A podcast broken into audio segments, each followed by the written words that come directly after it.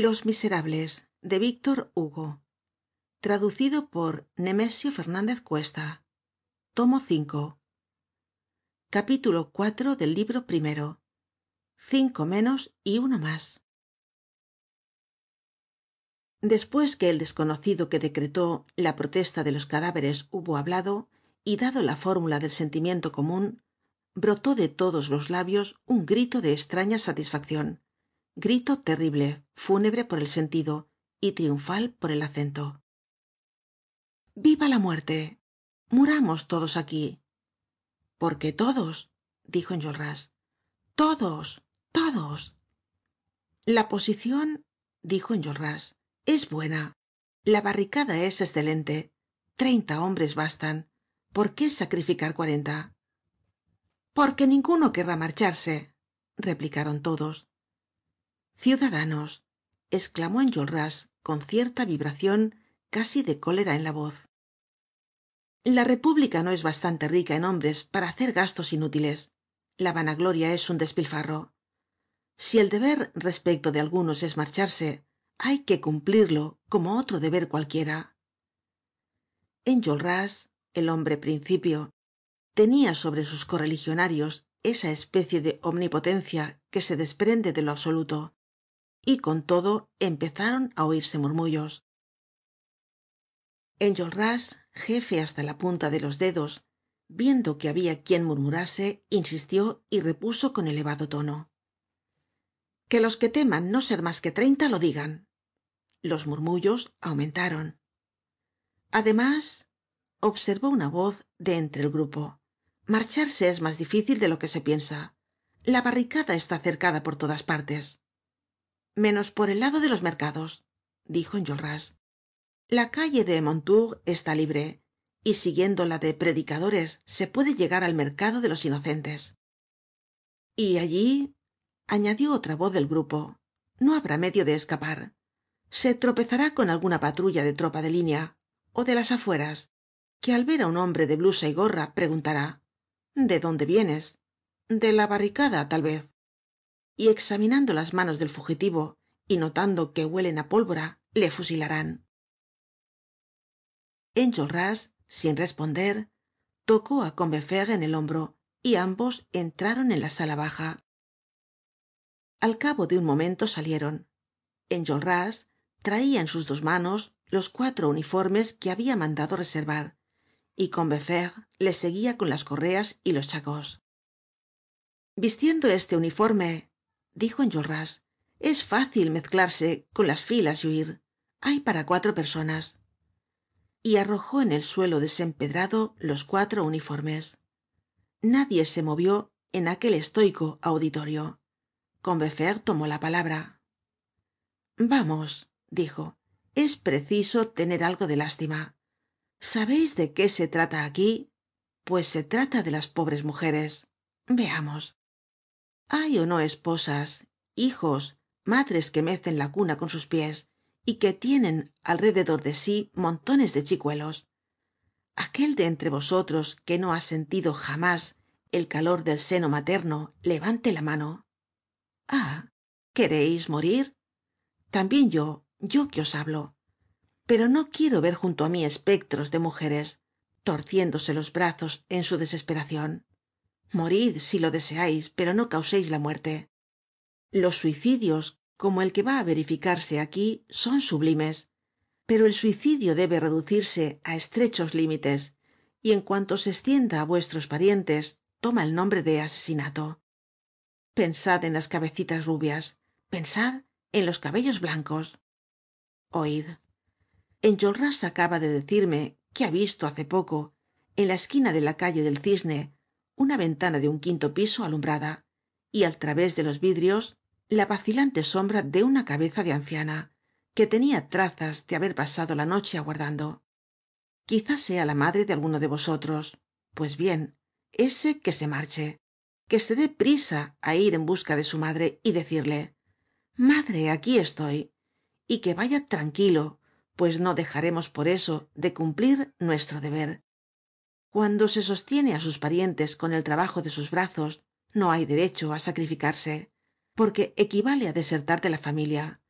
Pero y los que tienen hijos hermanas habéis pensado bien en ello desafiáis á la muerte morís perfectamente. Pero y mañana ahí quedan esas jóvenes sin pan. Porvenir terrible. El hombre mendiga la mujer vende esos seres hermosos tan llenos de gracia y dulzura que se adornan la cabeza con gorros de flores que bañan la casa de castidad que cantan que charlan que son como un perfume vivo que prueban la existencia de los ángeles en el cielo con la pureza de las vírgenes en la tierra. Esa juana esa luisa esa lola. Adorables y honestas criaturas vuestra bendición y vuestro orgullo van dios mío á tener hambre. Qué queréis que os diga hay un mercado de carne humana y para alejarlas de él no bastarán vuestras manos de espectros trémulas á su alrededor. Pensad en la calle pensad en el baldosado cubierto de transeúntes pensad en las tiendas por delante de las cuales pasan y vuelven á pasar mujeres descotadas y sumidas en el fango. También esas mujeres han sido puras los que tenéis hermanas pensad en ellas. La miseria la prostitución los municipales san lázaro. Tales son los abismos que se abren ante esas delicadas y bonitas jóvenes. Frágiles maravillas de pudor. Donaire y belleza más frescas que las lilas del mes de mayo. Ah habéis muerto. No estáis ya á su lado. Perfectamente. Habéis querido librar al pueblo de los reyes y entregáis á la policía vuestras hijas. Amigos tened á lo menos compasión. Se piensa de ordinario tan poco en las mujeres en las infelices mujeres. Se fía en que no han recibido la educación de los hombres. Se les impide leer pensar ocuparse en política. Pero les impediréis que vayan esta tarde á la morgue y que conozcan allí vuestros cadáveres ea es preciso que los que tienen familia sean buenos muchachos. Nos den un apretón de manos y se marchen dejándonos aquí solos con nuestra obra. Comprendo que se necesita valor para marcharse. Es difícil pero cuánta más dificultad más mérito. Dícese tengo un fusil estoy en la barricada y me quedo son cosas que se dicen pronto pero amigos míos hay un mañana y ese mañana no amanecerá para vosotros y sí para vuestras familias. Y cuántos padecimientos sabéis lo que es de un lindo niño sano con mejillas de rosa que picotea y retoza y ríe y exhala dulce frescor al besarle en cuanto se le abandona he visto uno que apenas levantaba del suelo. Su padre había muerto y unas pobres gentes le habían recogido por caridad. Pero es el caso que no tenían pan para sí y el niño estaba siempre con hambre. Era en invierno. No lloraba. Veíasele arrimarse á la estufa donde jamás había lumbre y cuyo tubo como sabéis se pega con betún amarillo. El pobre niño arrancaba con sus deditos un poco de aquel betún y se lo comía. Tenía la respiración ronca la cara lívida las piernas flojas el vientre abultado. No decía nada si le hablaban no respondía. Ha muerto.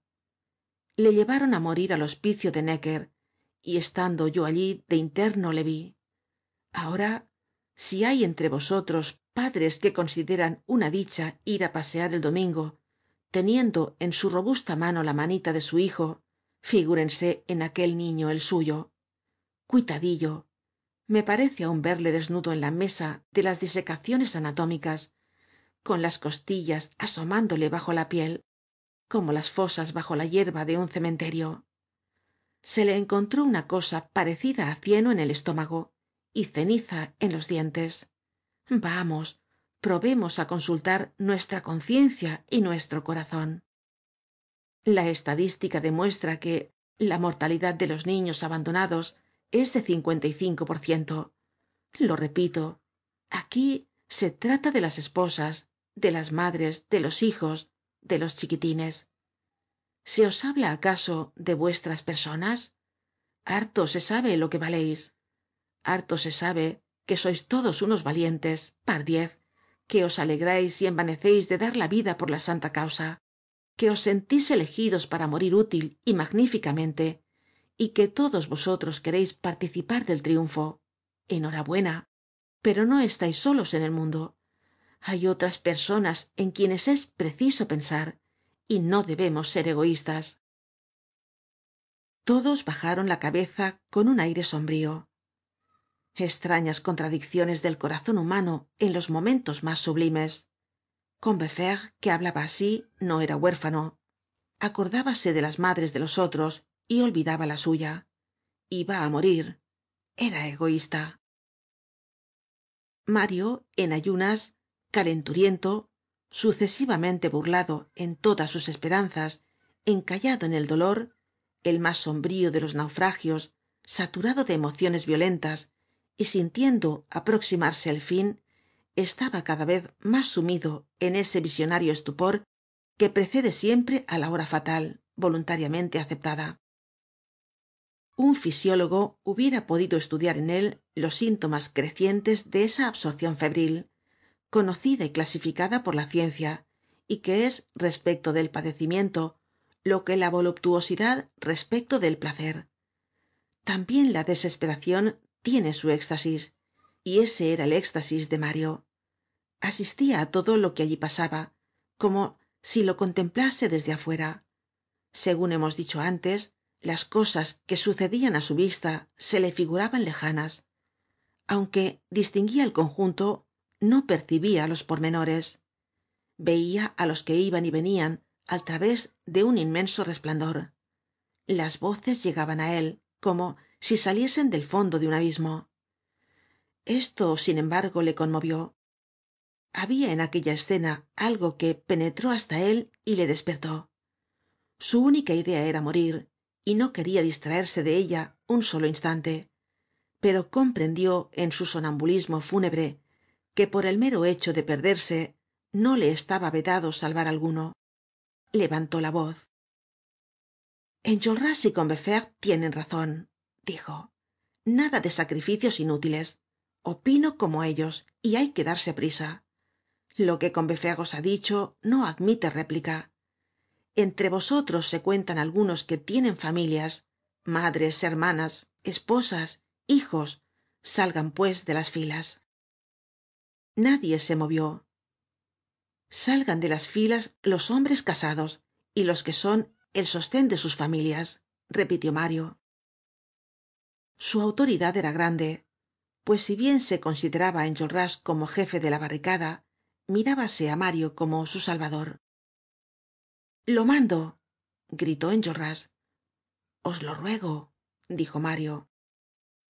Entonces conmovidos por el discurso de por la orden de enjolras y por la súplica de mario aquellos hombres heroicos empezaron á denunciarse. Cierto decia un joven á un hombre ya formado tú eres padre de familia márchate. A ti es á quien te toca irse respondia aquel hombre pues mantienes á tus dos hermanas. Empeñóse una lucha inaudita no queriendo ninguno dejarse poner á la puerta del sepulcro despachemos dijo combeferre dentro de un cuarto de hora ya no será tiempo. Ciudadanos prosiguió enjolras reina aquí la república y con ella el sufragio universal. Designad vosotros mismos las personas que hayan de marcharse. Se obedeció esta orden. Al cabo de algunos minutos fueron designados cinco por unanimidad y salieron de las filas. Son cinco esclamó mario. No habia mas que cuatro uniformes. Bueno dijeron los cinco es preciso que se quede uno. Y empezó de nuevo el generoso certamen buscando cada cual razones para no marcharse y para convencer á los demás de que debian hacerlo. Tú tienes una esposa que te ama. Tú tienes á tu anciana madre.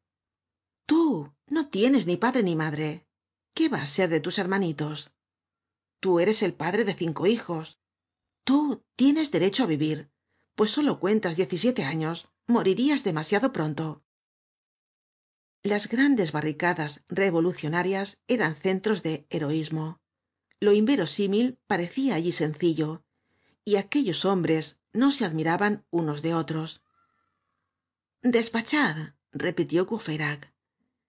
Desde los grupos gritaron á mario designad vos el que deba quedarse. Sí dijeron los cinco elegid y obedeceremos. Mario no se creia ya capaz de emocion y sin embargo á la idea de elegir un hombre para la muerte toda su sangre refluyó hacia el corazon se hubiera puesto pálido si le hubiera sido aun posible palidecer. Dirigióse á los cinco que le aguardaban con la sonrisa en los labios y cada cual brillando en sus ojos esa gran llama que se ve en el fondo de la historia en las termópilas le gritaba yo yo yo mario los contó como estúpido. No habia remedio. Eran cinco. Luego fijó la vista en los cuatro uniformes. En aquel instante el quinto uniforme cayó como si lo arrojasen del cielo sobre los otros cuatro. El quinto hombre se habia salvado mario alzó los ojos y conoció al señor fauchelevent. Juan valjean acababa de entrar en la barricada. Sea en virtud de aviso recibido sea por instinto sea debido á la casualidad llegaba por la callejuela de mondetour y gracias á su uniforme de guardia nacional nadie le habia puesto obstáculo. El centinela que los insurrectos apostaron en la calle de no creyó deber dar la señal de alarma tratándose de un guardia nacional solo. Dejóle internarse en la calle diciendo para sí probablemente es un refuerzo y cuando turbio corra un prisionero.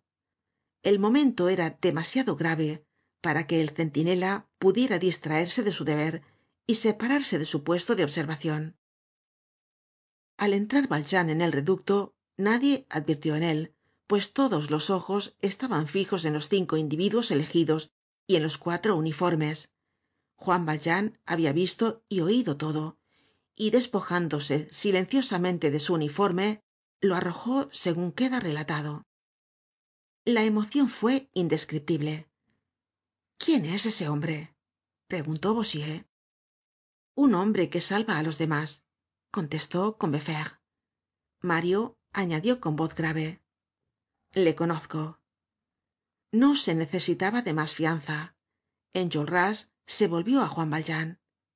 Bienvenido seais ciudadano y añadió supongo que sabreis que vamos á morir juan valjean sin responder ayudó al insurrecto á quien acababa de salvar á vestirse el uniforme